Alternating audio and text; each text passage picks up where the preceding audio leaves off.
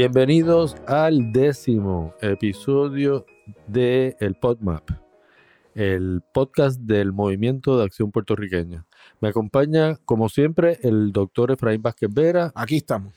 de- eh, catedrático de la Universidad de Puerto Rico, recinto de Macao, y este que les habla, Juan López Bausa, escritor.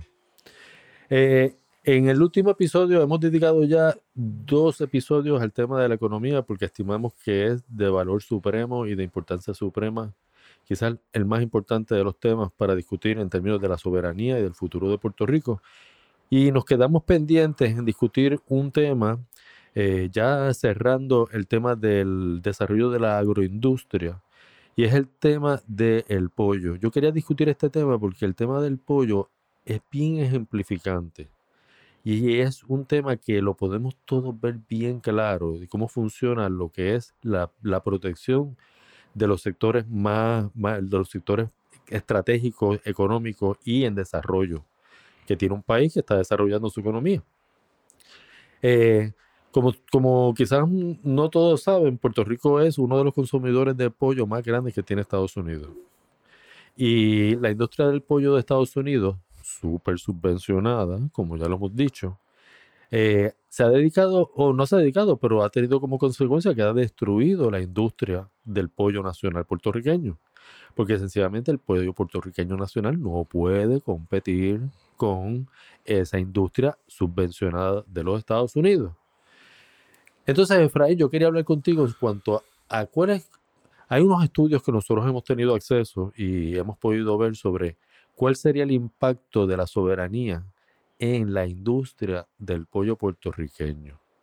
Y ese estudio a mí me pareció que era perfectamente ejemplificante para nosotros entender todo esto. Y lo mismo que le aplica al pollo, le va, le va a aplicar a cualquier otro producto que nosotros produzcamos aquí. Eh, explícame, explícame este tema. Bueno, como nosotros establecimos en el último episodio, cuando hablamos de una economía soberana, la pregunta es, ¿cómo logramos una economía productiva? Dijimos que una economía productiva, además de lo del turismo que lo mencionamos, de, básicamente los países lo logran protegiendo sectores estratégicos de su economía. de lo extranjero. ¿ok? Y en ese sentido, pues eh, traímos el tema de la agricultura y la agroindustria, donde en Puerto Rico tendría un gran potencial para generar capital y generar empleos en el Puerto Rico soberano. Mencionamos que hay que proteger esos productos y dimos como ejemplo, ¿verdad? El tema de la cerveza puertorriqueña. Como, ¿Cómo es que sería ese tipo de protección que se hace? Nosotros traemos el tema de la industria avícola, que es la industria del pollo, como, una, como algo símbolo. Eh, pero en el Puerto Rico soberano, nosotros tenemos que decidir qué sectores somos los que van- vamos a proteger. ujú, Hay sectores agroindustriales que no nos interesa proteger. Claro. Qué sé yo, el tema de las fresas. Sea, Ujú. Puerto Rico no produce fresas. Así que toda fresa del mundo entero que cumpla con requisitos fitosanitarios podrá entrar en Puerto Rico como Juan por su casa. Pero hay varios sectores que sí van a tener que ser protegidos en Puerto Rico, como el tema de las carnes, ¿verdad? El tema de las verduras, los tubérculos, que son las raíces, este, las frutas Las tropicales, las viandas. Las viandas son los tubérculos. Y, y ahí pues, nos gusta traer el tema del pollo porque un poco ejemplifica cómo es que se hace esa protección. Eh, como Juan dijo, el tema del pollo norteamericano importado, este, que por ahí le conocen como el pollo amarillento pellejú, es el que domina el mercado. Y ese dominio del mercado es por el precio, porque el precio es muy barato. Y al ser muy barato, el pollo puertorriqueño pues no puede competir con ese precio. Ah, ¿Por qué el pollo norteamericano es más barato? Porque es un sector que está subvencionado. O sea, los que producen carne de pollo y todos los derivados del pollo en Estados Unidos tienen unos beneficios que les permite, ¿verdad?, este, poder bajar esos precios para hacer su producto competitivo. Por eso es que Estados Unidos tiene una industria del pollo. Ujú. ¿ok? Entonces, por esta ley de comercio interestatal, que hay comercio entre Puerto Rico y Estados Unidos libre, pues todo ese pollo termina en Puerto Rico y no hay espacio para desarrollar en Puerto Rico una industria avícola. Hay un breve, pequeño nicho en el tema del pollo fresco, porque obviamente, ¿verdad? Si tú quieres traer pollo fresco de Estados Unidos, tendrías que traerlo en avión, refrigerado. Y eso no puede ser congelado. Y eso pues encarece mucho el producto, entonces ahí habría problema. Eh, entonces, en el, en el caso del tema del pollo, como... Y claro, es un, un, sector pequeño porque estamos hablando de un país pobre. Sí. Que, que va a ir, por supuesto, al, al pollo más barato. Ah, bueno, lo que pasa es claro que obviamente la gente, pues cuando va al supermercado, pues compra lo más barato. Claro. La misma vez, como el mismo tema de la medalla, ¿no? O sea, Lo la gente mismo. compra medalla porque es más barato. Ujú. Entonces, ¿cómo funcionaría en el tema soberano? Pues obviamente el tema del pollo o la industria avícola que- quedaría protegida. Eso quiere decir que todo el pollo del mundo podría entrar en Puerto Rico, pero sería un pollo que tiene que cumplir con unas, unas reglas fitosanitarias, ¿no? De, de calidad, etcétera. Y que a la misma vez tendría un arancel para que ese pollo sea más caro que el puertorriqueño. ¿Ok? Entonces, ¿qué sucede? Cuando nosotros vemos el mercado puertorriqueño, el mercado puertorriqueño del pollo es muy grande y la producción de, po- de pollo puertorriqueño es muy limitada. Nosotros tenemos que crear un plan para que el pollo puertorriqueño crezca y controle el mercado puertorriqueño. En ese sentido, ¿cómo funciona esto? Eh, desde el primer año que se protege el pollo puertorriqueño, que eso quiere decir todo el pollo importado tiene que tener arancel para que sea más caro que el puertorriqueño. Y aclarando que a partir de la soberanía, el pollo americano es importado. Sí, claro. Entonces- Ahí se confunda. Sí, no, eso es obvio. Entonces, eh, en ese sentido, pues eh, el tamaño del mercado puertorriqueño se mide eh, y obviamente, pues el, el pollo puertorriqueño no va a poder suplir todo ese mercado. Entonces, se establecen cuotas de importación anual libres de arancel a pollo norteamericano, por, por dar un ejemplo, para suplir ese mercado. Todo pollo importado fuera de esa cuota tiene que pagar un arancel. Y lo que se espera es que cada año esas cuotas de importación bajen y que la producción puertorriqueña Suba. asuma, ¿verdad? Esa, esa parte del mercado. Eh, con un plan como ese, pues diríamos que en 10, 15 años nosotros podríamos lograr la soberanía, ¿verdad? Alimentaria en el sentido avícola. ¿Y qué implica esto? O sea, ¿cómo, ¿por qué es importante que Puerto Rico produzca el pollo que consuma? Porque esto genera empleo. Y de lo que estamos hablando es que si Puerto Rico pudiera proteger su pollo sobre el pollo importado y nosotros pudiéramos hacer crecer la producción puertorriqueña de pollo, estaríamos hablando casi de alcanzar el pleno empleo en la montaña. Claro, porque la producción, la industria avícola, además del pollo, incluye los huevos, las gallinazas, las alitas, Las plumas, las plumas, pollo congelados, el pollo congelado. Hay los una sabores, cantidad. sí, los empanados. Y empleo eso. pleno, y empleo pleno es que Y además que, espérame, Ajá. también lo, el tema de la alimentación y el tema también de los productos veterinarios de los pollos. claro. O sea, cuando hablamos proteger el pollo, no es proteger la pechuga o el muslito. O sea, estamos hablando de una industria de la industria avícola con todos sus derivados. O sea, con todos los productos que salen del tema del pollo. ¿ok?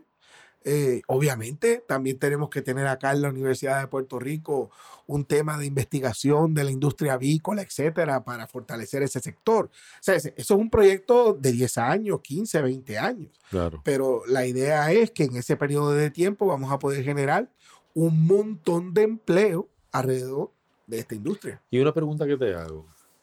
¿Y entonces qué pasa si de repente Pilgrim, Tyson, todos esos que tienen dominado nuestro mercado de pollo ahora, Esos son de los amarillentos de los, pellejos. los amarillentos pellejos, Ajá. de repente eh, entra la soberanía, cambia todo, y ellos dicen, güey, pero para, para, para. Es que ese era uno de nuestros mercados más grandes y más importantes. Yo todavía quiero estar ahí. ¿Qué, qué hacemos con esa gente? Esto es bien importante que lo traigas porque es lo que demuestra cómo la soberanía para Puerto Rico beneficia al capital norteamericano. Mucho más de lo que lo beneficia ahora. Porque hoy Tyson lo que hace es mandar su excedente de pollo, o sea, lo que le sobra. Los chicken bones que yo Sí, llamo. exacto, eso lo manda para allá, los más feos, hasta los pollos grado Z, ¿no? Eh, y, y en realidad, pues, no es el grueso de su mercado. Eh, en el caso de que de momento nosotros creamos una, una industria avícola protegida con un mercado cautivo para esa industria, eh, eh, estamos creando una oportunidad de inversión. Ajá. Y entonces, esto es lo que hacen los países para eh, atraer lo que se llama capital extranjero. Entonces, Tyson, pues muy bien, puede venir y ver la oportunidad de crecer ellos mismos en la industria avícola en Puerto Rico, convirtiéndose en una industria avícola puertorriqueña en Puerto Rico y decide invertir, qué sé yo, la cantidad que sea, montar una pollera de esta Ujú. con toda su tecnología, que esto implica ¿sabes? importación de tecnología de pollo, ¿no? En Puerto Rico. Claro, claro, claro. Entonces, trae todo su conocimiento, toda su industria acá, invierte acá. Entonces, Tyson se convierte en una industria, la de Tyson en Puerto Rico, en una industria puertorriqueña. Nacional. Exacto. Y pues ya no tiene que pagar aranceles porque está aquí. Exactamente. Entonces, produce el pollo y podríamos un poco acelerar ese proceso de transformación, de ser autosuficiente para el mercado puertorriqueño en el tema del pollo. Y obviamente esto implica una, inversión de dinero, de capital, creación Claro, de empleo, esto es lo que la los- transferencia de tecnología y conocimiento, etcétera, etcétera. Sería un éxito. Esto es lo que los- los sectores. Esto, esto es lo que los demás países llaman inversión extranjera. Que esto es lo de que la le- que verdadera. esto es lo que le genera el dinero que le gusta a las empresas. Claro, claro. No es la inversión extranjera que tenemos ahora, que está basada estrictamente en que tú le das un incentivo a una industria extranjera para que cree empleo y se lleve todo el dinero. Exactamente. Y eso realmente es ¿no? Y, Eh, y entonces, ¿qué pasa? economía en 20 uñas. Esa empresa, Tyson Puerto Rico, ¿verdad? Tyson Puerto Rico, al ser una empresa puertorriqueña, tiene que pagar impuestos como todo el mundo. ¿Tú entiendes? Claro. O sea, no solamente genera los empleos, trae la tecnología o la inversión tecnológica del conocimiento, sino que también paga impuestos como cualquier puertorriqueño. Exactamente. Entonces, ellos, ¿por qué les interesa eso? Porque van a tener un mercado, ellos van a entender que van a, como es un sector protegido, van a tener un mercado cautivo. Eh, y que obviamente en la soberanía, Puerto Rico podría tener acuerdos comerciales con otros países del mundo que incluso podrían facilitar que Tyson Puerto Rico pudiera en un momento dado, cuando vea que ya no puede crecer más en Puerto Rico, porque ya todo el mundo come pollo tres veces al día, 365 días, pues, pues entonces, exportar pollo de Puerto pollo. Rico. Qué sé yo, al Caribe Oriental, o Ujú. a otras partes, o incluso, quién sabe, exportar hacia mismo Estados Unidos. Claro. O sea, lo que quiero decir es que este tema del pollo es un ejemplo de lo que se haría también con otros sectores agroindustriales. Y, y como les digo, no lo pueden ver como la mera crianza del pollo. Ujú. O sea, estos son industrias. Cuando digo industria es fábricas. Sí, sí, Ujú. como esas fábricas que vemos por eh, al lado de las autopistas, ¿no? Este, con, con ingenieros, trabajadores, recursos humanos, eh, etcétera, con tecnología, refrigeradores, eh, con investigación de cómo hacer el pollo de mejor calidad, etcétera. Más, obviamente, me imagino que será en la montaña, ¿no? Este, donde estará toda esa crianza de pollo. Este, y, y el efecto es multiplicador. Y solamente estamos mencionando el tema del pollo. Ujú. No, ni hablemos del tema de, de la pesca. No, y- ese ni tampoco el tema de las carnes, De la... de todas estas cosas que hemos mencionado, el tema del café, por ejemplo, Ujú, el ujú. tema del ron. Ujú. O sea, es, insoste- o sea, es inaceptable que, que en Puerto Rico se venda ron extranjero más barato que el ron eh, puertorriqueño.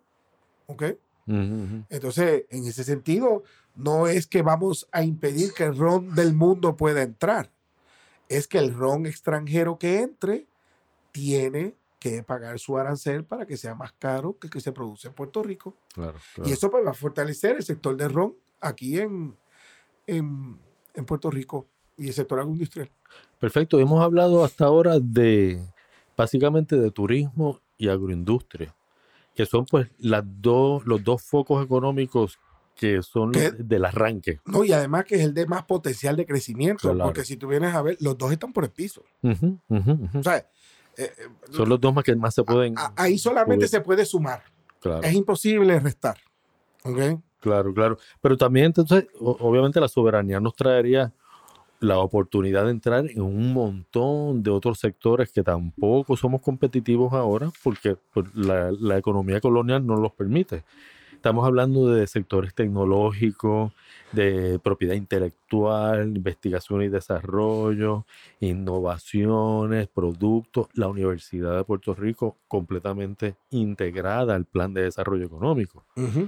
Eh, Sí, que eso lo mencionamos en el, el episodio sobre educación. sobre la educación. Y ya lo hemos mencionado varias veces aquí cuando hablamos, por ejemplo, del tema de eh, la industria del pollo, cómo es que tiene que estar relacionado con la universidad para estar desarrollando nuevos, nuevas tecnologías sobre el pollo y tal y tal. Pero hay eh, otras más, Juan. claro. Por ejemplo, está la industria de la banca o la industria financiera, donde nosotros siendo soberanos podemos hacer nuestra propia legislación, nuestras propias reglas bancarias y financieras que nos pueden ubicar, ¿verdad? Como un destino preferido para, para los negocios de bancos, etcétera. Claro. La industria del seguro ujú, también, eh, que yo creo que es un sector que tiene un gran potencial. La industria audiovisual también, las telecomunicaciones. ujú. O sea, eh, eh, nosotros los puertorriqueños vamos a poder revisar esos sectores, la legislación que existe y vamos a poder modificarla sin pedir permiso por la sencilla razón de que seríamos soberanos. Claro. Y yo también quiero mencionar, por ejemplo, otra Hay- serie de desarrollos eh, contemporáneos y modernos que complementan todas estas industrias. Por ejemplo, la industria de la banca. Eh, y es tecnologías como la tecnología que llaman de blockchain, Ah, que no, son sí. en- tecnologías desarrolladas, Campo virgen. que eso es campo virgen. Y en Puerto Rico en estos momentos se están creando compañías de blockchains eh, exponencialmente. Y nosotros podríamos aprovechar esa tecnología, que es una tecnología verdaderamente revolucionaria, que, que básicamente eh, elimina el tema de la incertidumbre humana. eh, en cuando, cuando se llama, cuando, cuando, cuando se tratan los temas económicos. Podríamos básicamente eliminar y eh, convertir, de hecho, con esa tecnología a Puerto Rico en un centro financiero internacional, eh, al estilo de Singapur, pero desarrollando esa tecnología, ¿no? Y asimismo con la industria de los seguros, con la industria de la salud, Pero para eso la Universidad de Puerto Rico se tiene que poner las pilas. y tiene que estar integrada. Sí, entregar a este esfuerzo. Y, y tiene que dejar de graduar tantos abogados Ay, y más programadores de computadora. sí, sí, sí. Y deje- tiene que ajustarse a, a la situación Claro que sí. de, lo- de las industrias emergentes y de las industrias del futuro. Tú mencionaste el tema del mar, de la pesca. Y eso también yo creo que es un sector económico que en Puerto Rico no está explotado. Tenemos que recordar que con la soberanía, Puerto Rico va a tener control sobre 200 millas desde la costa norte hacia arriba, 200 millas hacia abajo. Y que tenemos que entender que eso es pesca de mar profundo, Ah, la pesca la- de la industrial, Especialmente especialmente la para del el norte. norte, para sí. el norte. y, y que eso tiene un potencial enorme de generación de empleo, de negocio, etcétera. Y que esto va a ser necesario que nosotros en la Universidad de Puerto Rico va- tenemos que crear una universidad del mar Ujú, eh, para crear este, gente eh, preparada para manejar el mar y todos sus recursos, etcétera, de una forma sustentable. Claro, Porque claro. nosotros tenemos que proteger también ese mar. Y muy importante también es el potencial que hay eh, de sector minero dentro del mar. Ujú, Eh, tenemos que recordar que en el norte de Puerto Rico es de las zonas más profundas del planeta. Y esa presión ha creado en el fondo marino lo que se llaman nódulos polimetálicos, que son ricos en, cobalto y en manganeso. Es verdad que aún no se ha descubierto la manera para explotarlo rentablemente, pero en un futuro eso sí puede lograrse. Y decir que básicamente en Puerto Rico también existe un consenso entre los geólogos, eh, especialmente los geólogos marinos, de que al norte de Puerto Rico hay una gran posibilidad de que haya recursos de hidrocarburos. Mm. ¿ok? Y, y eso también es un potencial eh, económico este, importante. Pero como yo te dije, creo que desde el primer episodio, todo este tema económico no puede ser solamente esto. O sea, para que nosotros seamos exitosos económicamente, tenemos que tener resuelto el tema de la energía. Mm. Y las leyes de cabotaje nos van a poder permitir, o sea, que se vayan las leyes de cabotaje, nos van a poder permitir que podamos comprar gas natural a los Estados Unidos, que hoy no lo podemos comprar. Y eso es un tema que en Puerto Rico ni se toca. No, y compramos el, el gas más caro. El más caro de del mundo. Tobago. Este, y, y que podamos comprar de Estados Unidos, esto lo va a permitir, la soberanía lo va a permitir. Pasa que Estados Unidos no tiene barcos para de transportar gas licuado, eh, que es cómo se transporta. Eh, y, y en este tema de la energía, pues obviamente todo lo que es la investigación para el desarrollo de la industria eólica y la solar. Y cuidado, no nos olvidemos que estamos En una zona tropical. Sí, de, camino de huracanes. Los- por eso, por los- eso es importante el tema de investigación. Cuando se habla de energía solar, hay que tener cuidado con esos paneles, porque ¿cómo tú sacas cuando viene un huracán? Claro. O sea, entonces la universidad se va a tener que poner a desarrollar paneles en forma de rollo, ¿no? Cosas así que se puedan enrollar. O, por ejemplo, de estos, ah, O estas hélices de... Molinos resistentes a esa, a esa No, que se, velocidad. que se bajen, existen, que Sí, se sí. bajen, se Ujú, bajan ujú. y se desarman. Por, pero esto es parte importante, el tema de la energía es fundamental.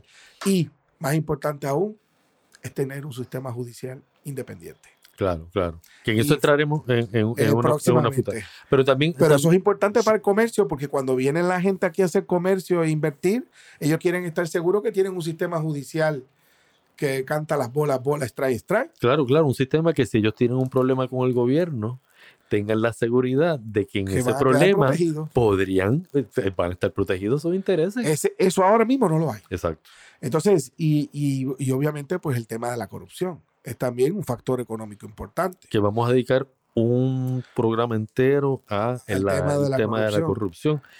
Y una última cosa que yo te quiero mencionar es el tema de la moneda. Ajá, eso está bien chulo. La moneda, la moneda es un tema importante, pues pues aquí ya tú sabes que está ese tema de que je, no quieren ser independentistas, pero les gusta el verde, ¿eh? les Sí. gusta el americano. Bueno, pues también le el gusta a la República de El Salvador, a la República del del Ecuador, a la República de Panamá, que usan el dólar como moneda circulante. Exactamente. O sea que, eh, esa que el, el ¿Tú, tú de verdad que todavía- tú crees que todavía se dice eso? Yo creo que ya eso pasó. Por- tú no todavía están las mentes retrógradas que hablan de, eso. Oh, sí, Wow. sí, sí, sí, sí. Y todavía el día de hoy lo podemos ver por ahí en las redes sociales como uno de los argumentos.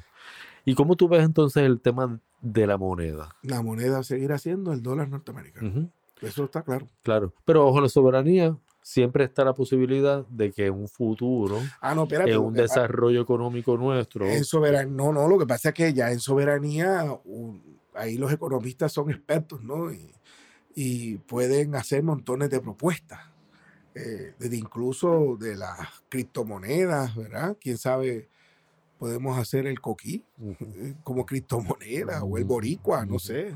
Este, o por ejemplo, un sector que da muchos ingresos a muchos países es el de coleccionar monedas, sellos y billetes. Quizás podemos crear el peso puertorriqueño para venderlos a coleccionistas de monedas. Pero sí, pero, pero, también hablo también de la posibilidad en un futuro de que un, no- nuestro desarrollo económico sea suficientemente eh, grande y impor- e importante como para nosotros, si, no- si en algún momento bajo la soberanía quisiéramos desarrollar nuestra propia moneda que nos permita pues Pero, pero, manejar la economía de distintas maneras. y- pero esto es lo que te estoy diciendo, o sea, Eh. que, que- que se, pueden, se puede crear el peso puertorriqueño y que conviva junto con el dólar norteamericano. Así pasa en Panamá con Ujú. el Balboa. O sea, la- en- usted va a Panamá y hablan del Balboa, pero el Balboa existe para coleccionistas, existe en monedas, este, la gente habla de Balboa, como aquí nosotros decimos el peso Claro. en vez del dólar. Claro, Este, y, y en Panamá el Balboa, en teoría, existe. claro, claro. Este, igual nosotros tenía un amigo economista que me dijo, mira, Frank, esto es bien fácil. Sacamos mil millones de dólares. Lo metemos en una cuenta de banco en Suiza o en Londres. Entonces le decimos a Tomás de la Rue, que es una compañía que imprime billetes, que nos imprima mil millones de pesos puertorriqueños.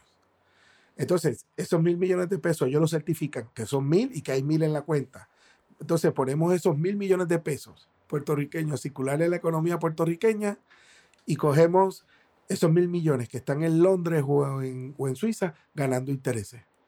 Y ganamos de los intereses. O sea, o sea, esto del tema de la moneda es, Ujú, es, ujú. curio- es algo bien creativo, etcétera, pero yo creo que el mensaje es que el dólar seguirá siendo la moneda principal y, y eso no está en discusión. No, no, no, sabes. eso no está en discusión en estos Pero es bueno que quizá lo haya, yo no, como verán, uno lo asume, pero quizá hay gente que tiene la duda sobre el tema del dólar, pero como te dije, quizá se haga una edición especial para coleccionistas. Y, no sé, yo me imagino en ese, en ese billete de un dólar de peso puertorriqueño, ¿a quién ponemos? El de un dólar. Sí. Yo creo No, que. de un ah, deular, no, de un peso. perdón, el de un peso puertorriqueño. O sea, ahí tiene que- que estar Betance. Betance, ¿tú crees? Sí, debe estar Betance. No sé, pero igual podemos poner a Eugenio María de Hosto, no sé, o algo así. Eh, Quizás es un número en el de 5. Pero, y ahora próceres modernos. ¿qué Pero mira. Próceres modernos, ¿quién tú pondrías? No, ah, modernos, no, Sí. ninguno. ninguno. Y una última cosita que quiero tocar, que es el tema de el comercio internacional y el comercio con otros países. Que aunque eso está en obviamente entendido de que la soberanía nos abre las puertas al comercio con todos los demás países del mundo. Eh, ¿Qué implica eso entonces para la, para la economía? Mira, hay unas cosas que la soberanía, y, y hago así con las manos, como el, o sea, el que está salivando, ¿no? Tú sabes. Porque nada más pensar en los acuerdos para evitar la doble tributación. O sea, Puerto Rico siendo soberano puede firmar acuerdos para evitar la doble tributación con todos los países del mundo. Eso quiere decir que si alguien extranjero hace eh, negocios en Puerto Rico y paga impuestos en Puerto Rico, porque obviamente está en Puerto Rico, cuando él regrese su dinero a su país de origen, porque hay un acuerdo para evitar la doble tributación, él enseña, Que él pagó en Puerto Rico, no paga en su en lugar, su de, lugar de origen. Así O- funciona todo el mundo. No, no, bueno, no. Los que tienen no. los acuerdos. Porque sí, en el caso, yo conozco muchos puertorriqueños que hacen negocios en República Dominicana, pagan impuestos allá y cuando traen el dinero a Puerto Rico pagan impuestos otra vez. No, yo digo que así funcionan los otros Ah, países. no, claro, Cuando sí. se relacionan unos con otros. Sí. ¿no? También, por ejemplo, están los acuerdos para garantizar inversión extranjera, que pone las, las, las cuentas claras para este, cómo se hace la inversión entre los países. Para cualquier problema que haya, cómo se va a arreglar, etcétera. Y ni hablar de la posibilidad de acuerdos comerciales y libre Claro, comercio, claro. que por cierto, yo me sentiría tentado a firmar el primero, obviamente después de Estados Unidos, el primero me sentiría tentado para firmarlo con el Caribe Oriental, Claro. que básicamente es un mercado de un millón de personas, virgen para nosotros, y que, y que yo creo que tiene un gran potencial. Claro, claro. Este, Hay que entender una cosita. La- la- la- los acuerdos de libre comercio no es que se sientan dos países y dicen todo lo mío entra para allá libre y lo tuyo eso entra no para acá así, libre. no, eso eso se no hace es así. por se hace por lista de productos y por código. Cada producto tiene un código. Exacto. Entonces se decide cuáles, cuáles no. A veces se ponen transiciones entre algunos productos u otros. Pero déjame decirte otra cosa. También siendo soberanos vamos a poder recibir ayuda al desarrollo. Eso también. ¿sí? Y, organización internacional. y cooperación internacional. Qué sé yo, que los alemanes quieren ayudar al barrio, yo no sé qué, a la energía solar y van a... También puede ser eso. Este, igual vamos a poder recibir asesoría en temas económicos de organismos internacionales. Banco Mundial, Fondo Monetario Internacional, organismos de las Naciones Unidas. Y lo que para mí es importantísimo es que incluyan a Puerto Rico en toda la estadística, la estadística internacional, para que Puerto Rico entonces se pueda comparar con otros los países del mundo. Todo eso va a ayudar al desarrollo económico del país. Y que el gobierno entienda cuáles son sus retos para hacer a Puerto Rico cada vez más competitivo claro. en esa, en esa, en esa lista. Como tú ves, Juan, yo creo que las oportunidades son infinitas. Pero aquí lo importante es, ¿para qué esto esto? Ujú. Y, es- y el paquete es todo esto es para generar empleo. Claro. ¿Y por qué hay que generar empleo? Porque eso es parte esencial de la justicia social y de la vida buena y de la vida feliz que nosotros queremos desarrollar en este país. Y además, para que el Estado tenga los ingresos suficientes para poder dar servicios a los ciudadanos, como por ejemplo en Educación, y salud. Así de sencillo. ya está. Efraín, Pero yo quiero decir Ah. esto último. Estamos hablando de un Puerto Rico soberano. Obviamente yo no puedo garantizar que todo lo que yo he mencionado va a ser así o va a ser exitoso. ¿Ok? Yo lo que sí puedo garantizar es que si Puerto Rico como sigue, si sigue como está, vamos a estar peor. Y si hacemos las cosas que hemos estado haciendo hasta ahora, Va a ser peor. va a ser el desastre. Ok. Yo lo que estoy diciendo con una economía soberana es que es una oportunidad. Que si eh, se hace bien, nos ganamos la lotería. Si la hacemos mal, siempre hay una oportunidad para mejorar, cambiar el rumbo y hacerla bien. O sea, la soberanía no garantiza nada económicamente, la soberanía es una oportunidad. Y lo que todo el mundo se tiene que preguntar ahora es cuál de estas dos opciones usted quiere. La certeza del desastre Y del fracaso. y del fracaso, que es lo que tenemos ahora, o la incertidumbre de la oportunidad. Y del éxito total. Sí, porque te voy a decir algo. Si hay un pueblo que ha demostrado que en todo en lo que se empeña es exitoso, ha sido puertorriqueño, excepto En el gobierno. en la economía y la política. ¿Y Por- por qué? Porque no la tenemos. Pero si tú, No la coges, dominamos. pero si tú coges el arte, el deporte, el, todo, todos los La actores, ciencia, la ciencia, la literatura, la educación. siempre hemos estado en los primeros del planeta. ¿Por qué no podemos estar los primeros del planeta en la política Y en el y en la economía? Pero para eso tenemos que controlarlo. Claro. Si no lo controlamos, pues ahí estamos en el último lugar. Nos las estamos jugando, estamos hablando del futuro del país, estamos hablando de nuestros hijos, de nuestros nietos. Yo quiero que mi hija se quede en este país y vivir, yo quiero envejecer con mis nietos. Y nosotros, increíblemente, estamos en la posición de que podemos ser o los últimos o los primeros. ¿sí? Bueno, con eso cerramos este episodio de tercer episodio sobre la economía, la regeneración económica que nosotros proponemos aquí en el MAP para Puerto Rico Soberano. Espero que lo hayan disfrutado. Esperamos verlos en el próximo, escu- verlos esc- escuchándonos en el próximo episodio. ¿Cuál es el próximo tema? Eh, el próximo tema, eh, productor. Yo creo que el próximo tema es eh, el desarrollo internacional. No, no, no. Un momento aquí. Hmm. El próximo tema es. espera. Ah, ok. La regeneración electoral. Ese tema Ay, es bien crucial porque está bien cercanamente asociado con el tema de la corrupción. Sí. Así que los esperamos en el próximo episodio. Visiten nuestra página, elmappr.com. Ahí van a encontrar toda la información necesaria. Van a encontrar la regeneración puertorriqueña y el entusiasmo para eh, ver la posibilidad de un Puerto Rico soberano como nuestra única posibilidad de éxito. Nos vemos en la próxima.